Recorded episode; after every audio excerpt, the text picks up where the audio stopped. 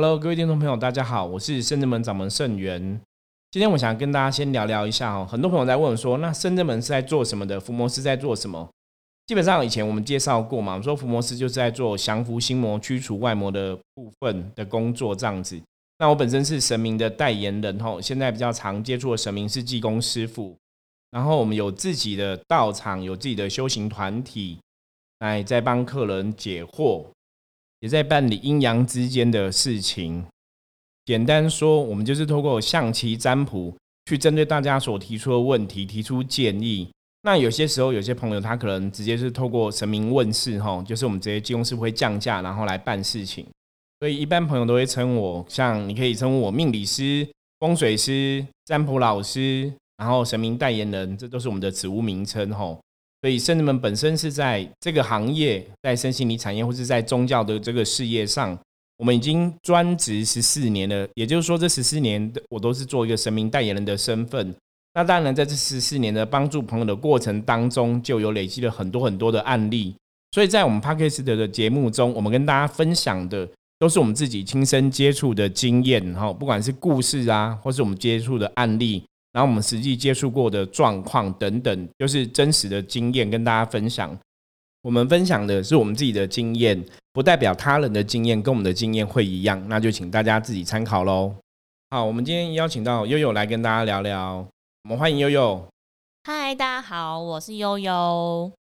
好，我们今天想要来聊什么样的话题呢？想要跟大家分享的是一个网络新闻。我觉得它的标题很有趣，因为它写说。观音都一直给他下下签，劝他不要买重机，然后反而让他呢躲过了一劫。所以他详细的新闻是怎么写的？因为他都写说家里面本来的机车坏掉了，那他本身就平常都会去庙里拜拜，他就去问神明说：“那我现在改买重机好吗？”所以他就去抽签，就求签就对了。对，然后结果他获得一张下下签，他说：“那好吧，不然不要买重机，改买一二五好了。”就抽了第二张签之后，还是下下签。那他觉得那可能是今天手气不太好，不然改天再问。就隔了几天之后呢，他要再去问了那个神明，然后问说：“那到底买机车好不好？”又获得下下签。他想说：“哎，到底是为什么？就是一直不让我顺利去买车。”后来他说：“好吧，不然就再看看好了。”后来直到就是今年三月份，新冠肺炎的疫情。大爆发之后更严重，对，然后他才发现哦，原来是因为这件事情，他发现如果当时他如果花了钱买重机的话，他现在有可能就付不出那个分期付款分期贷款的钱，对对对，然后而且家里面的那个生意也会变得非常吃紧，整个生活的状况都会变得很紧绷，这样。对，的确，因为新冠肺炎病毒这个疫情啊。其实真的很多人的工作收入都少很多，比方说像你可能有的人有开店的吼，那个感觉会更强烈。像我们深圳门是在四零嘛，是对四零夜市，其实就有很多店家都没有营业，很多黄金店面都在出租，哎，没有错。然后结果当事人就说：“哇，当时没有买车，果然是对的，果然是佛度有缘人。他觉得是因为神明帮了他一，就是一把这样子。”我觉得要求神啊，其实有些时候你真的还是不能临时抱佛脚。怎么说？就是你偶尔可能这个你说这个新闻，我觉得他应该偶尔也是有常常去拜拜啦。哦，对，他说他有平常都会去拜拜的的习惯。因为以前我跟朋友分享过，我说神明啊，如果你把他当朋友一样的话，那他是对他是有有能力的朋友嘛，因为他有神力、有神通、有法力嘛。嗯。所以当你需要帮忙的时候啊，如果他是你的好朋友，你常常。有保持联系嘛？真的是那个友谊是存在的时候。对对对，当你需要问题需要他帮忙的时候，或者说你可能要找人家借钱，对不对？他刚好有那个钱，也会比较容易借你嘛。可是如果你太久没有跟对方联络，那两个人友情也没有那么熟悉的话，我们以人跟人相处来讲嘛。人跟人相处，你可能就会很难得到对方的帮忙了。对，可能要花更长的时间。没有错，所以我常常讲哈，拜拜，像以前老一辈我的阿妈都讲嘛，无拜无波比，波拜金 anki。对，有拜有保佑，就是其实信仰这种东西呀，拜拜这种东西，真的有空你有心就要常常接触神佛。然后真的当你需要的时候，其实这种东西很玄，就是你要自己亲自接触之后，你就发现说，当你真的需要，你需要什么来帮忙的时候。哎，好像冥冥中都会帮你安排好。就是前提是你要有对神明是有信心，而且你相信的，你不怀疑。对我，我觉得求神啊，有信心非常的重要。嗯，就是你求了之后就全然相信，不用再去想说会担心害怕。可是大家其实很容易都担心害怕。那像我们之前我们有说过嘛，我说心经不是写到那个吗？无挂碍故，无有恐怖。对，无挂碍故，无有恐怖。吼，就是你要怎么去衡量你今天求神拜拜的时候，你的信心是全然的相信，然后你没有害怕。就是你去看说，你求完神之后，你会不会担忧？嗯，这个是一个很好的判断的法则哦。比方说，我们之前讲一个例子嘛，说一个朋友他是问工作嘛，对，那请菩萨保佑嘛，菩萨说保佑他会早点找到顺利的工作，这样子哦，喜欢的工作。后来嘞？对，可是转个头之后，我问他说，哎，你会不会担心你找不到工作？会啊。对，他说会啊，师傅，我很担心啊。那我说你刚刚不是求菩萨了，菩萨说会保佑你吗？他说对，他求菩萨了，他相信菩萨一定会保佑他的。对，可是转个头，我又再问他说，那你会不会担心？他说会，我很担心。大家是听得懂我要强调的意思吗？就是当你如果一直都是很担心的时候啊，那其实表示说你对福不差是信心不够坚定的。对，本来那个而且那个意念跟那个力量会打折又打折。对，我们常常讲能量的法则，就是你越担心的事情，基本上它就会发生吼。所以无挂碍故有恐怖是一个很重要的判断法则，判断你求这个事情到底信心有没有坚定很重要。这样子。那我觉得刚刚那个就是这个当事人，他应该是真的蛮信仰是蛮虔诚的，因为他觉得。要买机车这件事情，都还要去请示神佛菩萨，还要透过求签看那个运势状况如何来决定要买与否。我觉得像悠悠讲的这个部分呢，其实这个东西就很玄。就是你如果真的相信了，你看他去求嘛，对，神佛菩萨真的帮忙的时候，其实就可以逃过这样之后的恶难哈。嗯，不然你如果那时候你想说，哎，为什么只是求下下签？明明我买机车好像也没怎样嘛。是，也是平常会用到。对啊，你就觉得我只买东西，有些人可能不见得会去抽签或者去问神呐，会用自己的意识去判断。所以你看，像他问神的话，问到这个状况，然后他真的逃过了哈，真的之后发生这些事情，因为我讲疫情病毒这个事情，其实大家都无法预期。对。之前其实大家真的都不知道，说哎，我们怎么遇到一个这么严重的疫情哈？然后它对整个社会啊、经济都会有这么大的冲击跟改变。所以师傅，你刚刚说就是平常还是要跟神明常常保持联系，但跟他求起来会比较有效。那如果真的是跟这个神尊没有很熟来求的话，就会有一定的难度嘛？基本上这个问题啊，可以从两个层面来看。第一个部分就是。当然，这个神跟你比较熟，你来求他会比较容易成功。吼，我刚刚讲嘛，你常常跟他打招呼，就像朋友一样。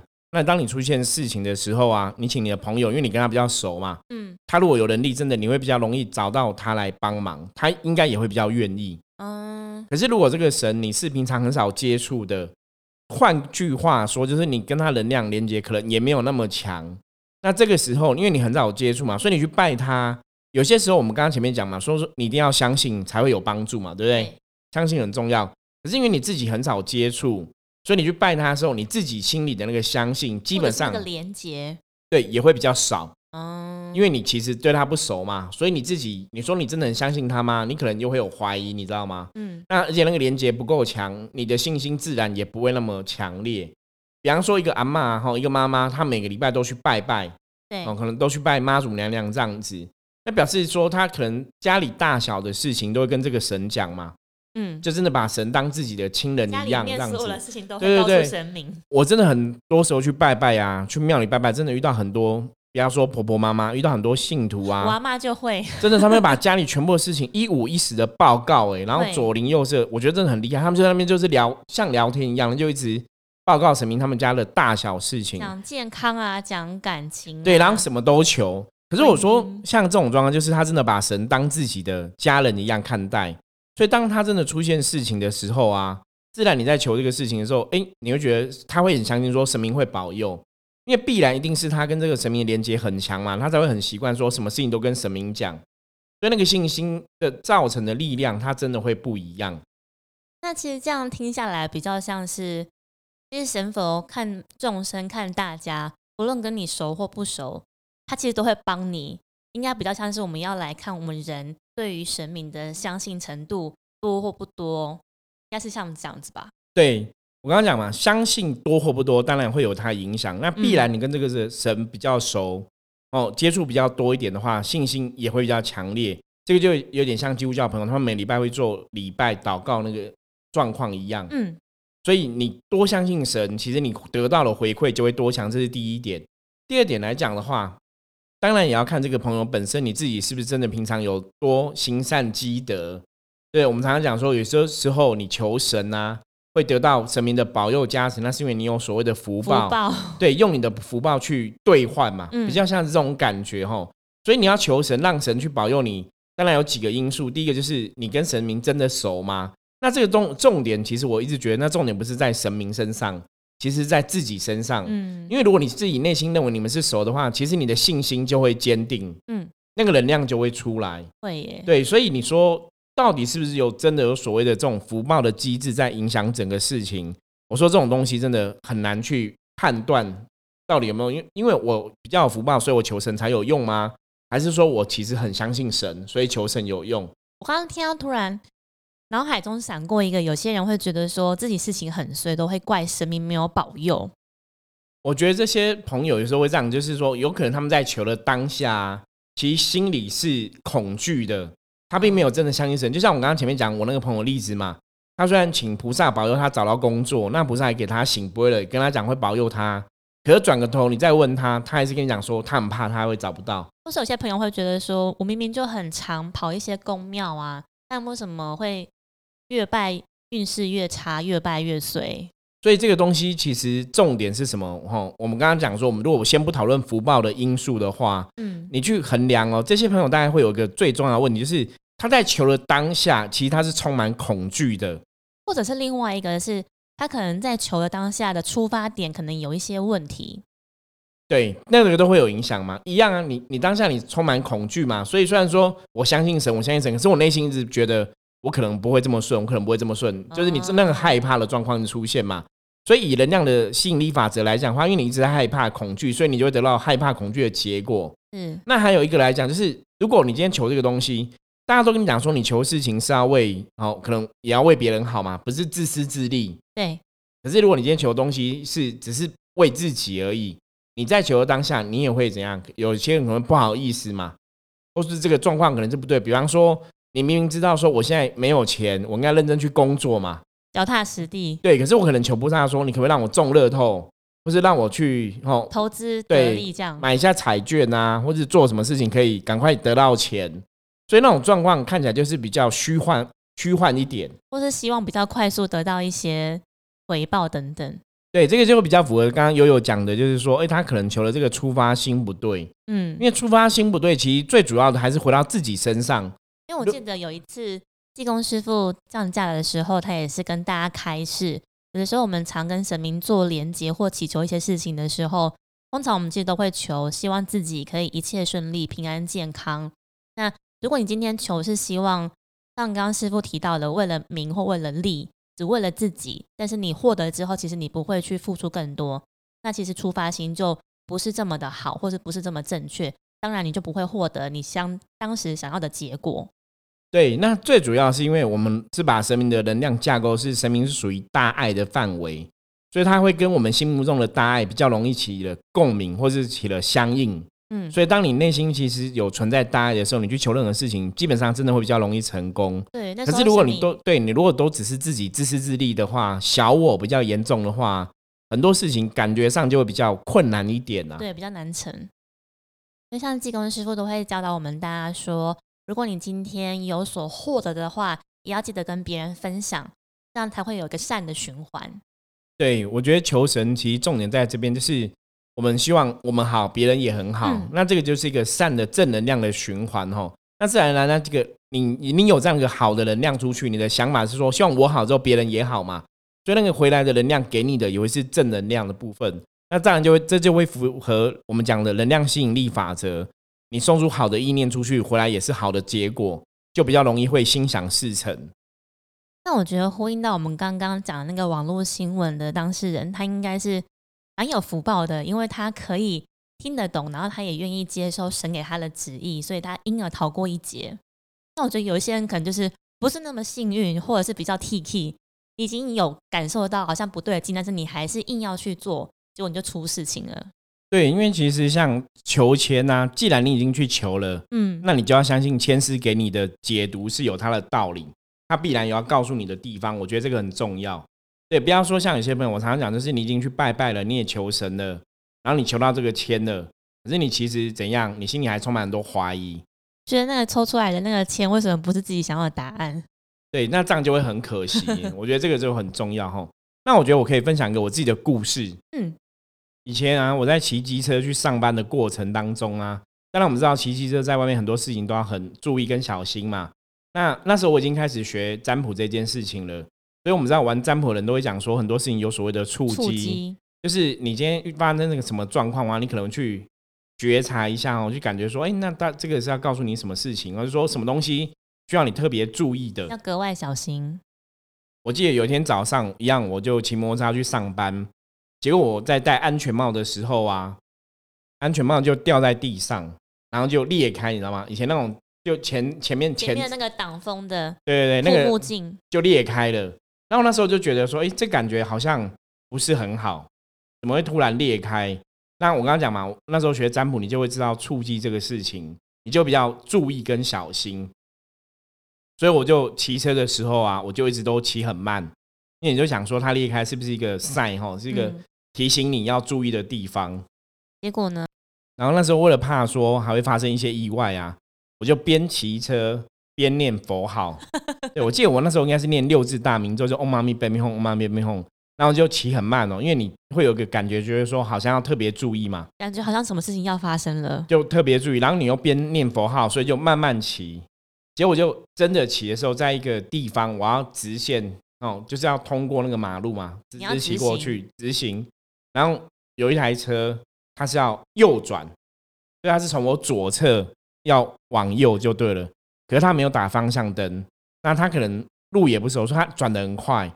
可是我是直行嘛，所以我就被撞到。那撞到之后啊，我就飞出去了，你知道吗？直接拦腰撞上、欸，哎，就是撞到，因为可能速速度可能还是二三十、三四十吧，因为已经太久忘记汽。车速度很快，因为他突然啊，他很突然跨过来，然后我们是要直行的嘛，所以就撞到。那那撞到之后，其实人我的人就飞出去了。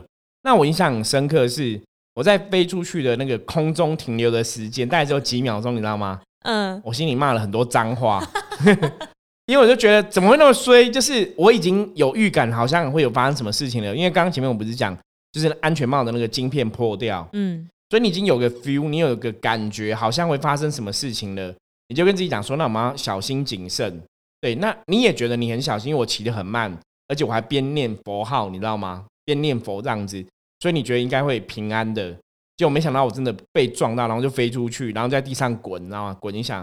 后来起来之后，因为我那时候是冬天，所以我穿厚的羽绒外套，然后牛仔裤这样子，嗯，所以其实是没有太大的擦伤，完全就磨牛仔裤磨到嘛，然后包包掉出去嘛，然后羽绒外套有稍微勾破，可能被镜子什么东西勾到，有破一小洞，所以人没有什么大碍就对了，人基本上外伤看起来就还好基，本上人没有什么受伤，只是那个摩托车的后照镜就破掉这样子。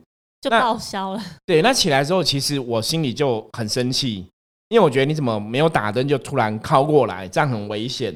然后我就骂那个人，那个那个人我说，我就说你怎么这样骑车？不是你怎么这样开车的？对，也是一个年轻人。我说你怎么这样开车的？这样很危险。我说你没有看到我要骑过来吗？嗯，他说他没有看到我，然后他说他从来没有发生过车祸，这是他第一次跟别人擦撞他应，该也是吓死了。所以他也吓到了。那我当场其实就跟他讲说，你真的很不注意，就是我会觉得错过错是在他身上嘛，对。然后他就说那要怎么处理啊？然后他就看我衣服有破掉嘛，然后他还有车子的后照镜破掉嘛，他说不然他给我两千块去修理够吗？嗯，然后我就拿了两千块，然后我就说，其实我没有想要跟他要钱，我是赔偿。我说，我说你知道吗？我是学占卜的，对我今天早上出门前我就觉得我好像会发生车祸，而且我已经很小心的，你在路边跟他聊这个，对，然后你还撞到我，我说我能说什么？我说可能是命。对，可能是命中注定嘛，对啊，然后我就后来我们就和解了，就是我拿了两千块，然后就和解，我以为你要说后来你们变好朋友，倒是没有啦。可是我要讲这个故事，就是跟刚刚的重击的东西，我觉得很多时候就是你要相信那个感觉，你知道吗？就像我当天早上已经安全帽的镜片破掉，我就觉得应该会有什么事情发生。其实你有那个感觉了，可是你还是会没有特别注意。那就像刚刚悠悠分享的新闻嘛，它上面那个是你抽了签了，神跟你讲了，那他还选择相信了，哦，你就会知道说，哎，你可能就避过了一个结束。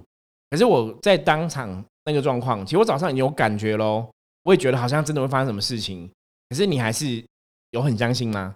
好像也还好。其实你说我不相信，我也觉得我很相信啊，不然我不会边骑边念佛啊，你知道吗？就像听师傅讲，我自己想到一个我自己也是骑摩托车上班的的故事的事故，就是因为我们正真门的那个菩萨都会给我们学生弟子一个佛珠，对，然后做护身。那天就是起的比较晚，所以上班的时间就是有点赶了，就是快要迟到了，然后就赶着出门。然后下楼之后骑摩托车，发现哎，手上的佛珠没有带，然后但是又怕快迟到了，所以就是那好吧，没关系，就骑车了。结果我才骑摩托车离家不到三分钟，我就骑在一个小巷子里面，速度也没有很快。然后前面有一台车子，它的右后方在下客人。结果呢？我要从他的左边骑过去的时候，殊不知那个驾驶座的门就打开了，就突然打开，突然打开，所以我就被夹在路边停的车跟他的车门的中间，哦，很可怕，超可怕！就是他夹住我的我的摩托车之外，那因为我的人就直接反应，所以我把手抽起来，后来我才知道我的手手指头也被夹住，对，就是我的那个无名指整个被划破两道，好可怕，嗯，那个血是整个这样喷出来的。然后就是那一整车的人都傻眼，然后开门的那个驾驶他也傻住了。对，因为其实很多这样的事故，哎，真的很多时候你停车，你打开车门没有注意到后面的摩托车骑上来。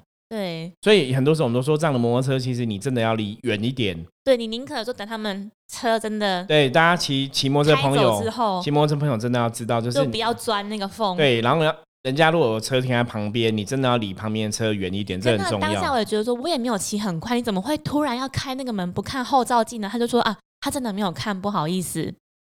但我觉得我学到的经验是对，不能 T K，就是你觉得护身东西要带，就是该带还是要带，不要用一个那个肉身，然后去给那个车子撞这样。然后去证实说啊，其实带护身的好像还是有帮助哈。对，就是用一个经验学到了。对。所以，我们今天其实，在讲这个部分呢，我觉得就是真的跟大家讲，就是当你真的有某种灵感，那其实这种灵感东西，就跟我们之前在聊一样，就是所谓的本灵哈，我们灵魂的意识。我你讲本灵也好，讲元神也好，这个灵感其实就是会跟你讲说，或是第六感呢，它其实就真的会让你趋吉避凶。嗯，这真的很重要，不要忽视它。对，那如果以现代人的角度来讲，就是所谓的直觉嘛。嗯，对，那你有这样的直觉的时候啊，其实你还是要相信你的直觉。它必然还是有要告诉你的地方，这样子。像刚刚悠悠分享的故事啊，其实他还有讲到所谓抽签这个事情。那我们下一次再找一起来跟大家分享一下哈，关于抽签，我觉得有很多东西可以来跟大家分享的。嗯，那我自己就会把每一次抽的签会贴在自己的那个手账本上面去做一个记录。我就像像去大家如果很常去日本玩的话，其实日本的书局他们都会卖那种专门在收集签诗的小本子。所以这样会比较方便，人家把那个签诗给记录下来。就一方面，你可以去看到以往你自己求签的过程，然后怎么样透过神明的帮助，然后去让你趋吉避凶。然后我觉得另外一方面也可以满足我自己的那种文青魂，就集合集集点的那种概 概念吗？对对对，对我觉得这样子留下签诗做一个记录也是不错啦。对，可是我们要分享的签是说，为什么抽签会准？哦，下次要来跟大家聊聊这样的话题。好，今天的节目就差不多聊到这里。那如果你对我们的节目有任何意见的话，欢迎大家可以加入我们的 Line，然后随时跟我们取得联系。我是盛元，我是悠悠，我们下次见，拜拜，拜拜。